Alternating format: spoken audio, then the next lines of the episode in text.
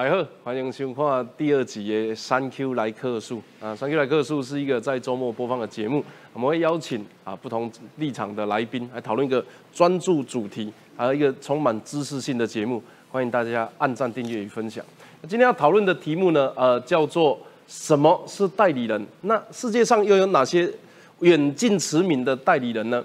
呃，事情是这样子的，前立委蔡正元哦，引述一个华盛顿的记者，他说啊。其实白白宫的拜登里面有一个叫做毁台计划，把台湾当成美国的呃，我不知道筹码或者是呃步骤呃，这这个为为了美国利益而产生的一个毁灭台湾的一个计划。哇，这此话一出，众人哗然。但是呢，很快的被发现，该名驻华府的记者背后是任职于俄罗斯媒体来对来对哦，我刚刚这个双语用的蛮好的。啊，结果人家就去查，哇，原来这个俄罗斯媒体啊，早在很久之前就被定义成叫做普丁代理人、俄罗斯代言人就对了。那么这些代言人在这样子的操作里面，能够达到舆论上什么样子的效果、什么样的效应，以及想要产产生什么样的影响？另外一方面，在台湾也有一些人一直听起来好像跟共产党是同一口径，但是呢，碍于台湾跟中国之间各种啊法理上啊、法律上啊有的没有的勾勾顶啊。所以你也很难直接的用法律去说，哎，你就是代理人。何况美国面对俄罗斯的挑战，已经不只是这几年、几十年，它是一个长长久久的两大国的对峙计划。那台湾跟中国在还没有进入这样白热化之间，它的基础立法不够，人民的敌对意识不够，乃至于真正要立法的这个基础民意基础不够，所以导致啊，台湾没有一个明确的代理人法来处理这件事情。那么今天就要很认真的跟大家一一的抽丝剥茧。到底什么什么叫做代理人？而这样子的代理人又会产生什么样对国家社会的危害呢？首先邀请今天的特别来宾，国民党文传会副主委黄子哲。Thank you，观众朋友大家好。新北市市议员戴维山。三哥哥好，大家好。以及民众党发言人杨宝珍。三哥哥好，大家好。呃，那首先呢，先带大家看一下最近的新闻。事情是这样子的啦，这里呢有一个叫做美国媒体人尼克森，他是 Garland Nixon。他有一个推文呐，他说白宫的内线消息透露，被问到有什么比还呃新保守乌克兰方案呃更加灾难性的事情呢？拜登竟然开口回答说：“等你看到我们的毁灭台湾计划，你就知道了。”他的意思呢，呃，有什么比新乌克兰更保守呃的新乌克兰保守方案更可怕的事情呢？然后呢，这个拜登回答假的拜登不知道哪里来的，他就回答说：“等你看到我们毁灭台湾的计划，就知道了。”可是呢，这样子的一个推文，后来被蔡正元所转述、引述到他的这个脸书推文之发文之后，那引起大家的挑战，说拜拜登真的可能讲这种事情吗？这个媒体人到底是谁呢？于是呢，大家就去看。那我们外交部哈，他也发言，他说所谓的美国华府著名主持人，实际上它是隶属在俄罗斯国营的媒体，它是俄罗斯官媒集团的一部分，那长期为俄罗斯的官方宣传工具。美国法院其实在二零一九年就裁定这个广播电台是俄罗斯政府代理人，需要依照外国代理人注册法向美国司法部登记。而这个集团呢，更曾经因为在俄乌战争里面传播假讯息，在二零二二年遭加拿大政府制裁。那呃，网络节目百灵果 news 他也说呢，尼克森三周前的直播在谈论。普丁会拯救全世界？那你 Google 他一下，其实这个人根本就是美国邱毅。呃，我不知道应该是邱毅要开心，还是尼克森要难过。那另外一方面，台湾有事，到底美国会不会来帮忙呢？常常在这样子的代理人里面，他们最常讲的口径就是说，如果有一个中国人跟你讲说，美国人不会理台湾，你就会觉得中国人讲的那他有立场嘛？他讲的一定不是真的嘛？但如果有一个看起来是台湾人，他跟中国人讲一样的话，说美国人不会来台湾，大家就觉得，嘿，台湾人也这样子想吗？那其实他们在做一样的事情，只是说我们没有办有没有办法证实说他们背后有直接的关系。在美国，他们有代言法可以做这件事情；在台湾，虽然没有这样子一个明确的法律，但是台湾长期在这种所谓的认知作战或者是讯息爆炸的时代，其实慢慢的民众之间也产生了一些抗体。那么美国到底会不会弃台？而这样子，美国弃台论，或是让台湾以美论，甚至是美国移台论，这样子的甚嚣尘上，你有没有发现，其实都是某一些特定人士的口中在散播这样子的讯息呢？我们看一下地图，This is China，中国，中国，小国国，好啊，在台湾。那事实上呢，美军在往北台湾北边的冲绳啊有一个军事基地，在往南的菲律宾也有一个军事基地。那呃里面除了常驻的美军啊以及最先进的呃军事设备之外，合理来说啦，逻辑上来讲，就是他会放弃台湾吗？那第二点，台湾难道真的没有美军的存在吗？如果有，他们的敌人是日本，是冲绳。菲律宾，抱歉，敌人是日本还是菲律宾还是中国呢？总不会有美军在台湾是为了要对付台湾的吧？所以综合以上的这个整个两国战略之外，我们很明确的要让对方知道啊，彼此之间知道符合台湾利益的啊美中交往关系是什么？这个是所有的政治人物，呃，我可以说是今年累月不断的跟大家在阐述的事情，哈。This is 美军陆战队将部署台海台湾周边。啊，美国的媒体《商业内幕》二月一号最新的报道指出，美军很快就会在距离台湾很近的周边地区部署一支擅长离岛作战的海军陆战队。那么，它的对象会是谁呢？如果在台湾附近的离岛作战，呃，发动的又有可能是谁呢？我还记得我跟一个呃蓝营的政治人物聊过，哎，他常常在讲国家安全，啊，到底是谁是造成我们国家不安全的？元凶讲，结果我花了一个一个小时的节目问也问不出答案，待会指责帮我们回答一下。我们需要讨论国家安全，一定有人让我们国家不安全嘛？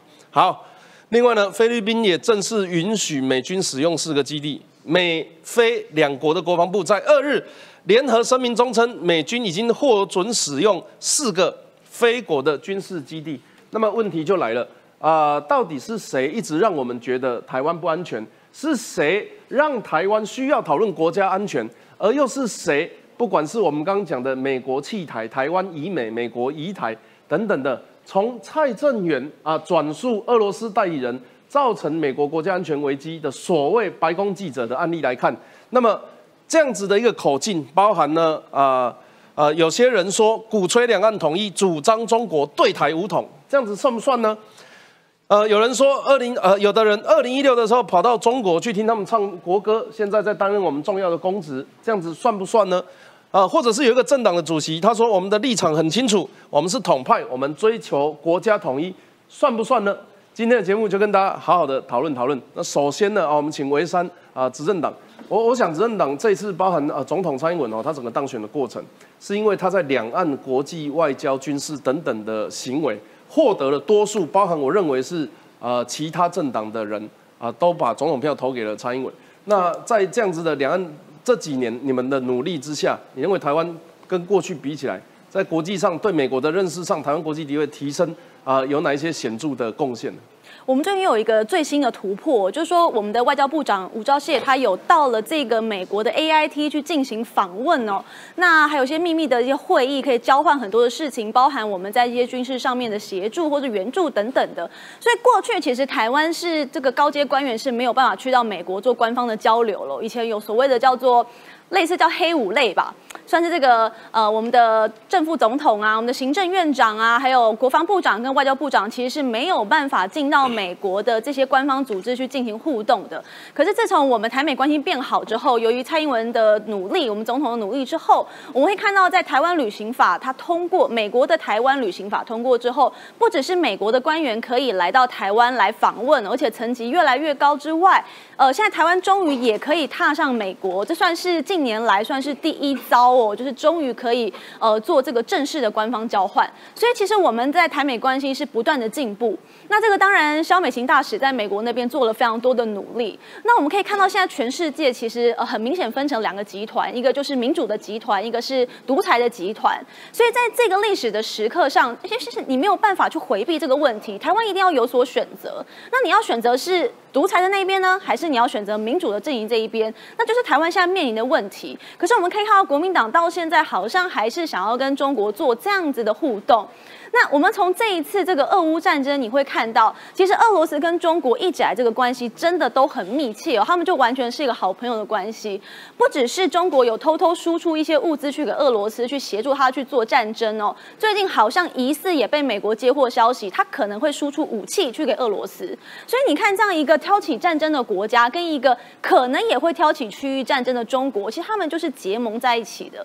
而且它不只是这个物质上的结盟，包含像这个乌克呃这个俄罗斯，它是出产大量的天然气嘛。那因为乌俄战争，它就被这个西方国家抵制你的这个天然气，你的能源不可以出口，所以对他来说是经济上的重创。可是中国竟然跟他签了协约，就是他愿意把这个天然气跟他大量收购。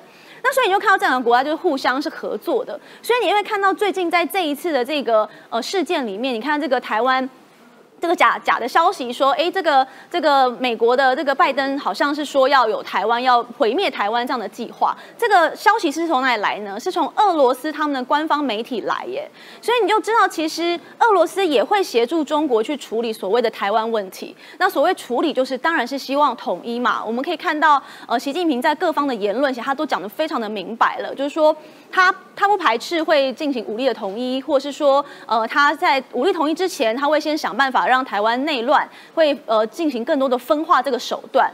那我觉得战争这件事情，基本上这个打仗的成本很高，所以中国应该不会这么激进的去做这样的行动。可是如何裂解台湾内部，这一定是他一直以来一直都在做的事情。尤其是最近你会看到，像我们上一集在台湾鸡蛋啊，那国台办直接就已经发了一个假新闻，说什么啊台湾的鸡蛋涨了二十块啊，那台湾内部。国民党又在跟他们唱和，所以你就看到台湾内部也有像这样子会散播假消息的政党，其实对我们来说都是一个非常非常大的冲击。那所以我们当然，呃，我们当然还是要把很多的呃事情都让民众可以搞清楚，因为现在确实，呃，国民党在提倡所谓的以美论。尤其像侯友谊这个可能要选总统的这样的一个未来潜在的候选人，他也是说我们不要让台湾变成强国的棋子。他还没有回答强国是谁。对，但是其实很明确的看得出来强国是谁。那可能很可能就是美国啊！以他这一连串的言论，我们都可以猜的啊。他说不要当中国的棋子，你怎么知道侯友谊在想什么？哎，我也要好好问他，这个要问一下子哲。子哲笑得这么开心，他一定知道。是，现在要回答哪一题？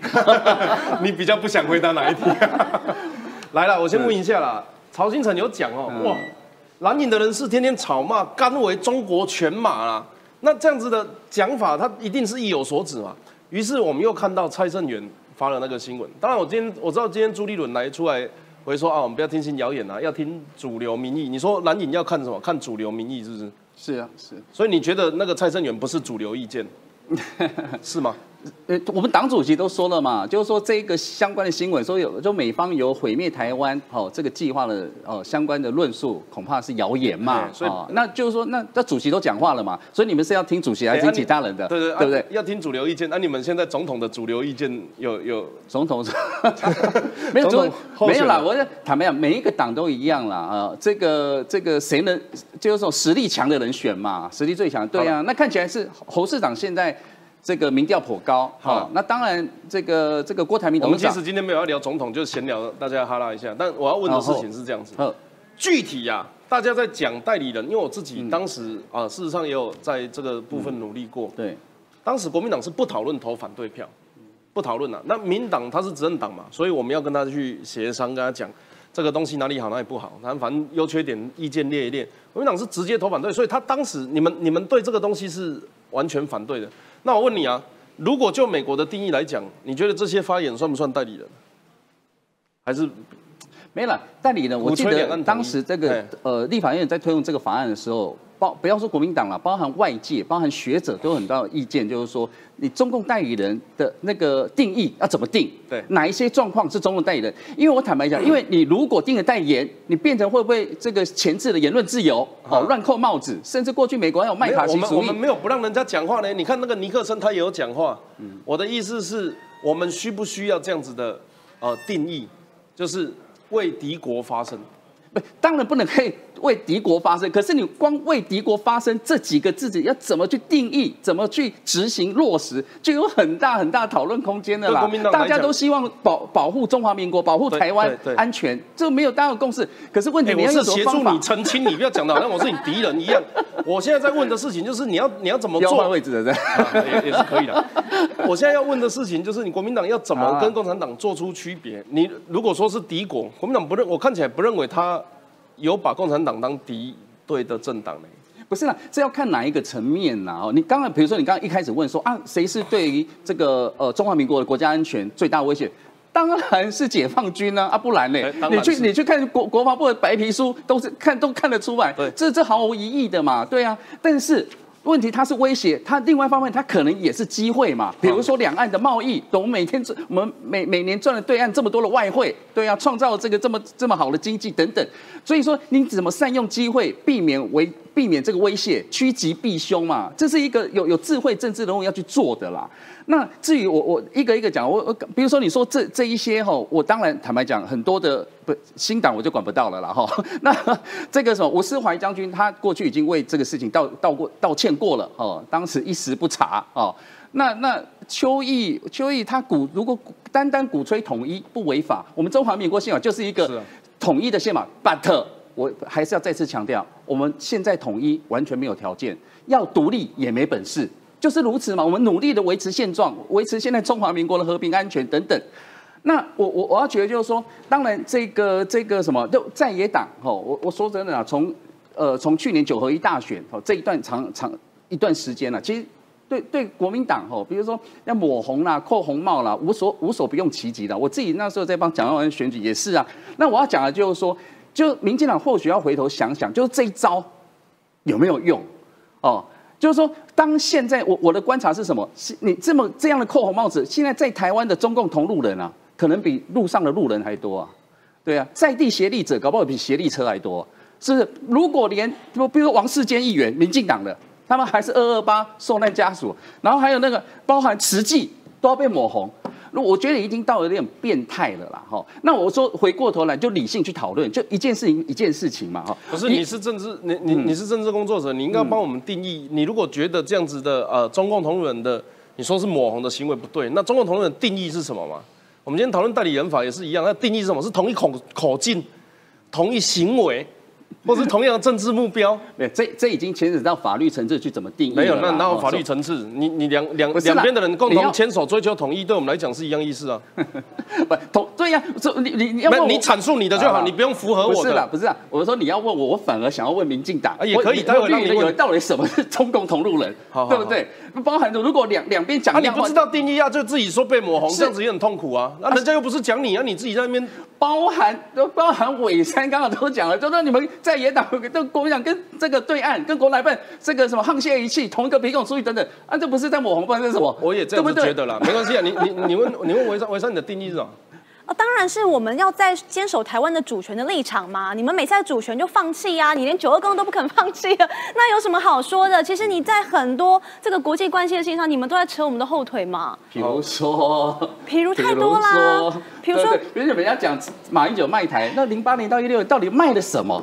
对不对？马英九常来讲卖台，哎，我有参加野草莓运动，好不好？那时候陈云来台，你们把国旗收起来，哎，结果现在最捍卫中华民国国旗是谁？是蔡英文总统，哎，我们每一次在国庆日这两年都是大面的国旗，用那个飞机调去，你有没有看到？我们才是在宣扬国威的。我帮你，我帮你回忆一下啦。事实上，你知道吗？虽然两岸关系不好，但是一六呃，这个一六年蔡英文总统刚上任没多久，事实上我们还有派代表，林当时是卫卫务部长是林奏言。还去了 WHA 啦，去了 WHA，当时国民党派派代表去的时候被骂死了，还记得吗？叶金川还被一个女学生当场这个痛痛骂。哎，那我也结果林志言去的 WHA 大会的时候，有没有讲说不要说讲台湾了，中华民国更不用讲，从头到尾称呼自己中华台北。比国民党还不如，国民党那时候在在会场每一次发言的时候，他自称台湾，他连中华台北，所以我要讲说，你们到底标准是什么？你们又你们又要喜欢扣扣我们红帽，结果自己在国际的场合该讲的话，你们又不讲。你还记得那个女孩子、那个女学生为什么要骂国民党吗？当然记得啊，他觉得说我们不应该用中华台北的那个身份去啊。当时不是用中华台北，是中国的一省呢。我们就我们的头衔是台湾中国的一省，我们的牌子叫 Chinese Taipei 啦。如果是中国一省，我们敢国民党敢去吗？这这 common sense 啦。所以我要讲的就是说，是啦，我就两两国民两党哦，执党在党会有一些政治上的攻防竞争啊。我我坦白讲，我也不喜欢这这个什么对民进党哦乱骂一通，但我就对。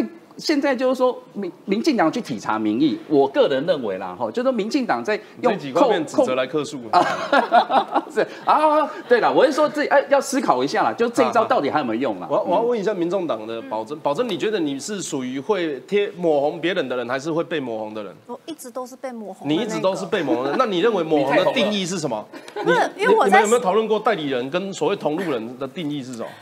我之前在上海工作过两年，那因为这件事情，其实我一一我一参政就是第一个加入政党就是民众党，在二零一九年的时候，所以我那时候刚加入的时候，我完全没有去意识到说曾经去中国大陆工作过怎么回事了。可是我也有啊，我就没有被抹红啊。哎。这个就是很神奇的地方了，就是可能在光谱上大家的认知会不太一样，因为大家可能会觉得，哎，民众党是不是比较偏那边？因为毕竟这些柯 P 好像没有想要跟大家讲，你们不是偏那边。不是柯批因为他常常一直被抹红。但我们一直跟大家提到的是，其实我们认为两岸就是尽量去避免战争。我们不是说不是说要去服软，而是说尽量去避免战争。所以我们认为，其实还是要有一点点沟通的管道。我我觉得柯文哲最大的问题不是被抹红，是。我我觉得是做人的问题，因为他是跟绿营合作，然后然后拆开的，所以对绿营来讲，他是对背叛的程度大于亲共的程度，真的啦，那个那个就是掺杂太多情绪在里面了。对啊，所以我觉得我我不认为柯文哲很担心被抹红啊。其实应该这样啦，其实柯批也好，民众党也好，我也好，就是一直到现在我都是一直被抹红，所以其实我刚刚也非常的认同，就是说指责，比方说指责你刚刚有提到嘛，就是那到底好中共代理人他定义到底是什么？然后现在。很多很多的时候，在网络上，当我们的言论好像跟执政党比较不同的时候，他就会立刻说你是中共同路。没有，你自己的定义是什么？中共共鸣者。我我们我们还是要讲主流民意嘛。你有听过总统说你们哪一个政党是红的吗？有听过国防部外交部长说你们是红的？也没有啊。我认真讲啦，如果真的真的要去定义，但我觉得这个的确就是立委们的一个职责了，因为我毕竟现在也不是嘛。但我觉得，如果说他已经讲的言论是非常偏统战派了，已经真的非常非常 close 统战。比如说，你觉得像我们是统派，追求国家统一，这个就是比较像。我我不要去点名谁了？没有点名啊，没有点名。我们不要去针对哈，不要去针对。但是就是，如果他真的已经言论非常非常接近的时候，那我觉得可能就要去思考一下，他到底可能跟他们之间的关系是不是真的有非常的接近？我觉得这个是要去思考。但是我觉得不要在网络上就是。那你觉得国民党跟他们有没有非常接近？哎，我想要。讲一件事，因为这一次夏立人副主席不是有去就是中国大陆访访中嘛？其实这一次掀起的波澜没有像上一次那么大啦，因为上次是真的就是那个时候是大家真的非常的反弹，但这次看起来好像还好。但我觉得的确现在有一个小有一个问题，为什么没找你去？不不不，为什么要找我去？我是国民党，你是民众党的，我党派不同呢。以为是他不是说春酒团哦？我以为是春酒团。那我这有个问题啦，因为当时其实，在呃中国大陆他们那边的说法是以中呃九二共识为前提的情况下，然后跟他们进行交流嘛。那当然，因为当时其实国民党他的确没有在第一时间直接回复说他是不是基于这个共识的前提之下，所以他愿意去。哦，我觉得这个其实是当时我觉得国民党可以再直接去讲出来，但是后来夏立言副主席他有直接回应说。他好像基本上他是认可的九二共识的，对，所以民众党那条线会画在九二共识哦。因为说真的，其实说真的，九二共识，如果你真的要回到那个时间点的话，根本就没有官方的共识，哦，是吧？因为民众党现在要跟你们。不是，我们本来就不是什么中共同路人。我要我要讲，我觉得就事论事啦。我觉得当然，等下子哲哥可以再帮帮我们补充一下，因为或许我可能就跟国民党没有那么熟，所以我不太确定你们中间的一些过程。但是我们自己的看法会觉得，可是如果反对九二共识，看听起来又跟民进党一样了。不，因为九二共识。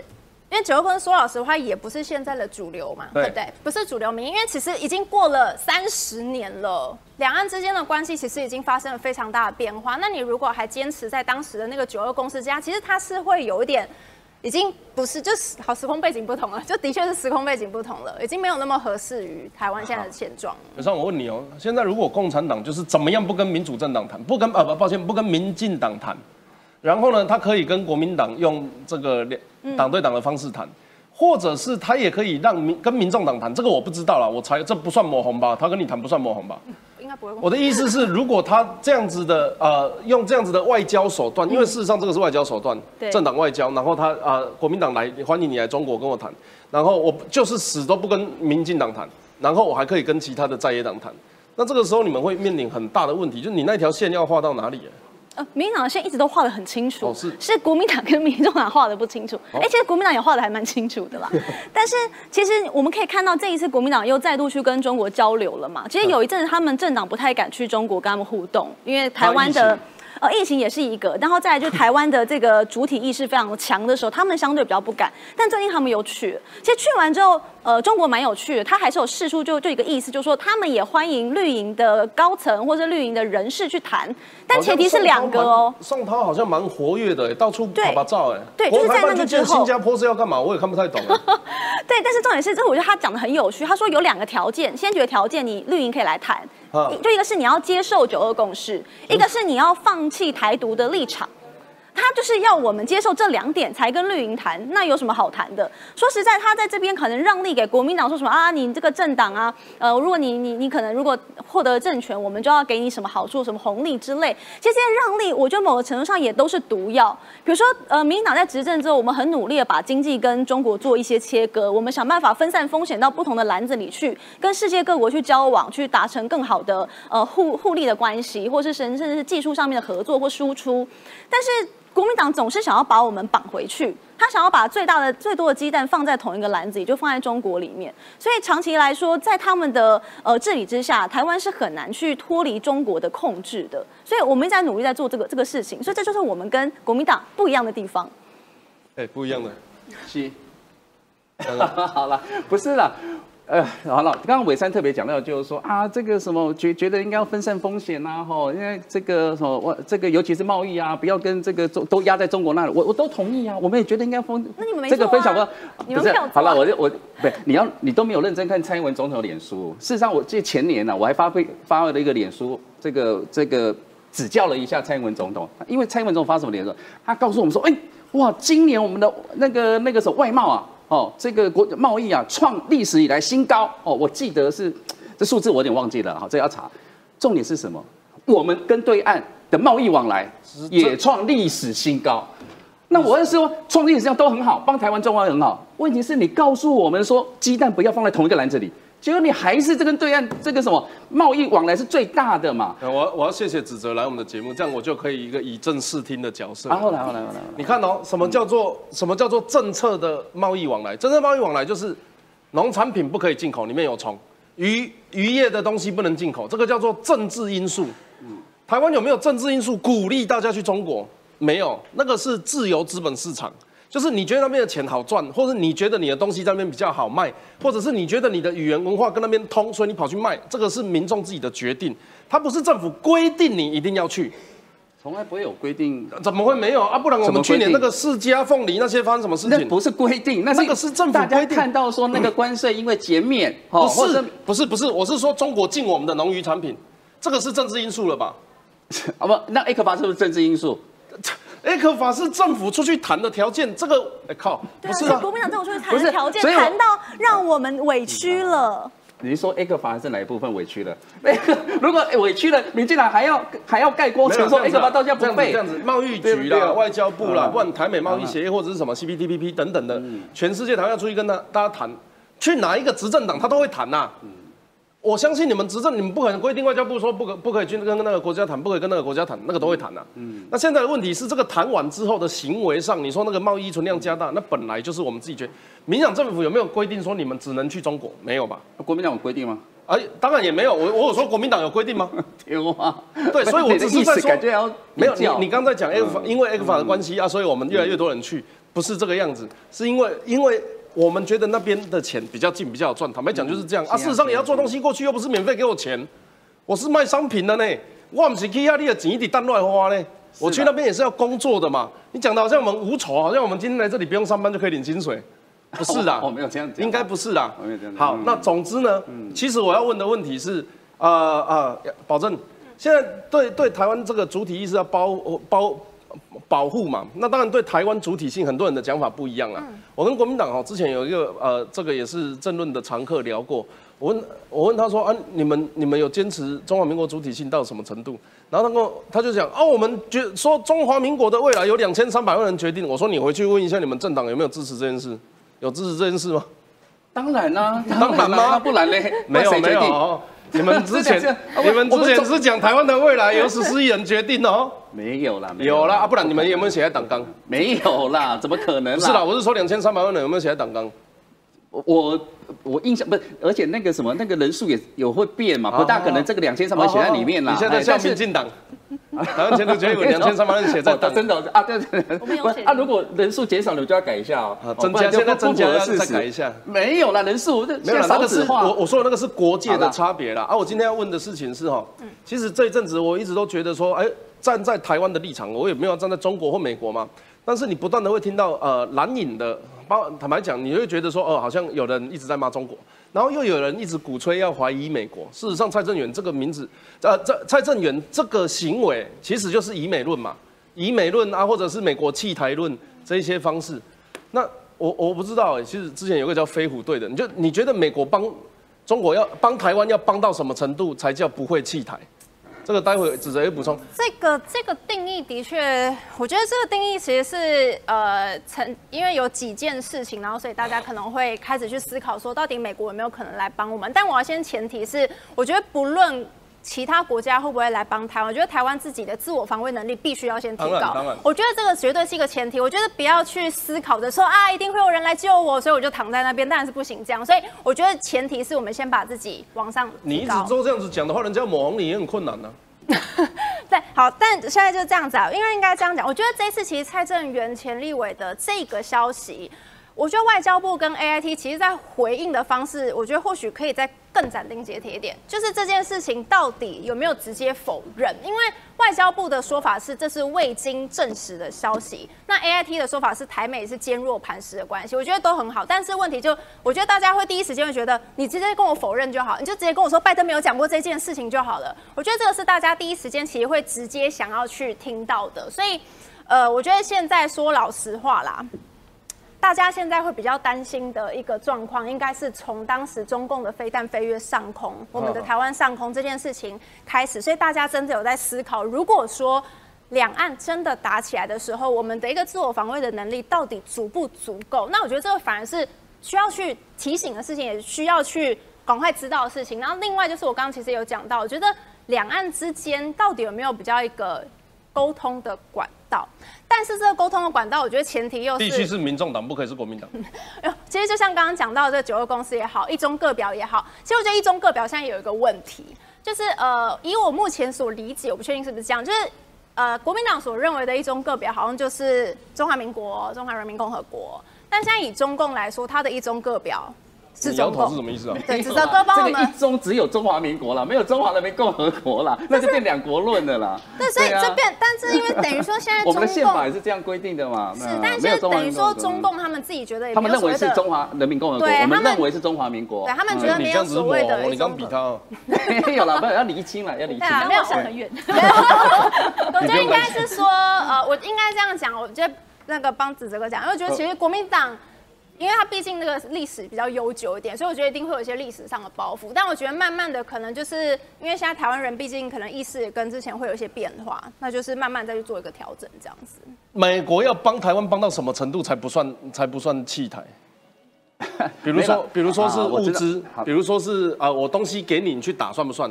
或者是我一定要整个军队过来帮你打才算？好，我我一并回答了，我知道你的问题了，就是说以美论到底怎么去去去理解或定义嘛？我我先这么说，我我这样很理性问大家，就是说美国有没有自己的国家利益？有有吗？那中华民国或者说台湾有没有自己国家利益？有有。那两边的国家利益会不会百分之百重叠？不会啊，不可能是是，所以我要讲就是说。对于美，我我这样子整体而言，美国是好朋友，而且是台湾军事安全几乎是最大的保保障了啦。哈，为什么我们军那那武器拢敢备嘛，军火拢敢备啊，对吧？很好。好，是，可是问题就是说，比如说我举例，比如说我们一直想跟美国签 FTA，哎，到现在没有完成，对不对？我们希希望说在经贸上，对呀，可以有更这个这个什么更进一步的哦，得到台湾中华民国的利益。可是美国到现在还在谈嘛，哦。那我要讲就是这样，就是说以美，我觉得过犹不及都不好哦。美国是好朋友，可是他们有自己的国家利益要考量，我们也有哦。那所以说，怎么保持自主性跟弹性？哦，在美中台三边的关系里面，我们做一个这个什么，这个这个呃，这个不要不要这个变呃，我简单讲，不要变成一个棋子也好了哦。那筛子获不是筛子啊，获得自己自身最大利益，这才是关键嘛。哈，我比如说刚才我讲这个这个呃贸易的，比如说军事的也是啊。哦，比如说台湾很希望有更更先进的这个武器或飞机哦，比如说 F 三十五，因为没有日本哦没有没有卖给我们啊，是不是？你会开啊？哎，各位，哎，我有飞行会开啊。对了，所以等等啊，所以所以我会说，大就是不不是说不可以怀疑美国，而是说要 case by case，整体而言，他是好朋友哦。可是也不要忘记，比如说一九七九年，台美就断交了嘛。那为什么没有中华民国？好了，中好中华民国跟是啊，是美美国跟中华民国断交了。那为什么？因为当时他们的国家利益是什么？是要联中抗俄嘛。是不是？所以会有那个国际形势、国际体系要去考量，那都是如此。就是说，中华民国或者说台湾作为一个小国家，我们这样为君子以以小事大嘛，我们就是从中这坦白讲，我们的国际空间或环境是艰困的，就是因为这样子，我们要获取怎么样去弹性获得自己自身最大的利益，这就要靠智慧啦。啊，我相信大家都一直在这个这个这个路线上努力啦，只是你们要要有弹性到要被共产党这样子。吃豆腐不不会很委屈哦？没有，不行，没有人不觉得是吃豆腐？不是了，不是了，不是两，不管是美中台关系都一样了哈。我是说，你我刚刚不是讲了吗？蔡英文总统这个过去不是说做棋子呢，他还是认为要做棋手嘞。那我们做了棋手做了，我不晓得。没有，我是说美国是好朋友哦，我认为也是可靠的朋友。可是不要忘记，他们有自己的东西要考量。我举个例子啊，大家还记得上一任总统川普，他的国家安全顾问是谁？波顿，会记袂？波顿佫出几本册啦，迄册内底写啥？伊讲伊讲，伊伊伊讲伊总统咧讨论吼，这个美中台关系的时候，他伊讲啊，川普讲中国大陆是那个大桌子、大书桌，台湾是什么？笔，不是笔，是笔尖。对，所以我我要讲的就是说，是啊，可是我也不认为意思就是笔尖就可以毁掉这张桌子的价格。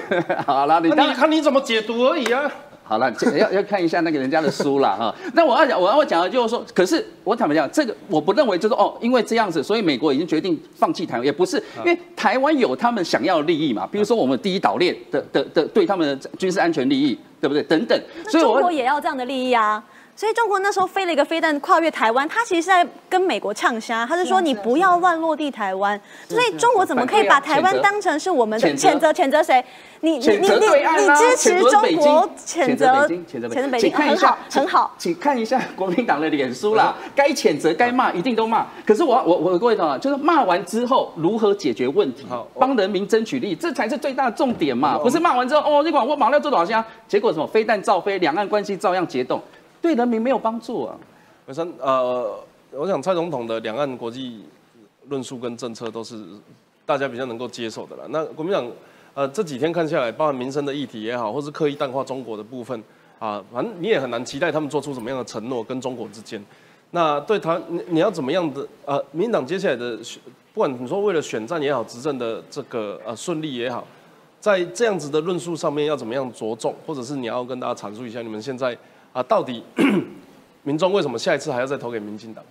呃，现在民党内部应该就是定于是一尊了啦。原则上应该就是赖清德副总统应该会去当这个所谓的总统候选人。那我想他的这个所谓的国际关系应该会承袭小英总统的一脉相承，就是包含说我们还是要追求我们的主主呃。主权相关的独立，我们维持现在的状况，然后我们要维护我们台湾现在的利益。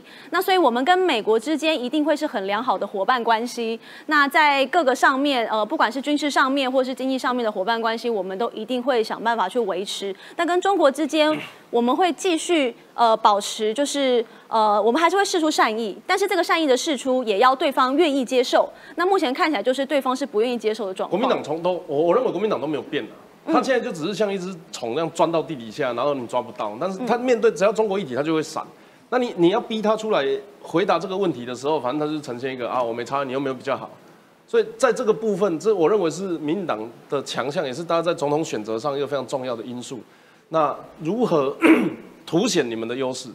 凸显我们的优势哦，这个我觉得还是要经由大量的论述才有办法相信。比如像我觉得，呃，台湾的这个所谓的民主方面的价值，我们还是要去体现。为什么？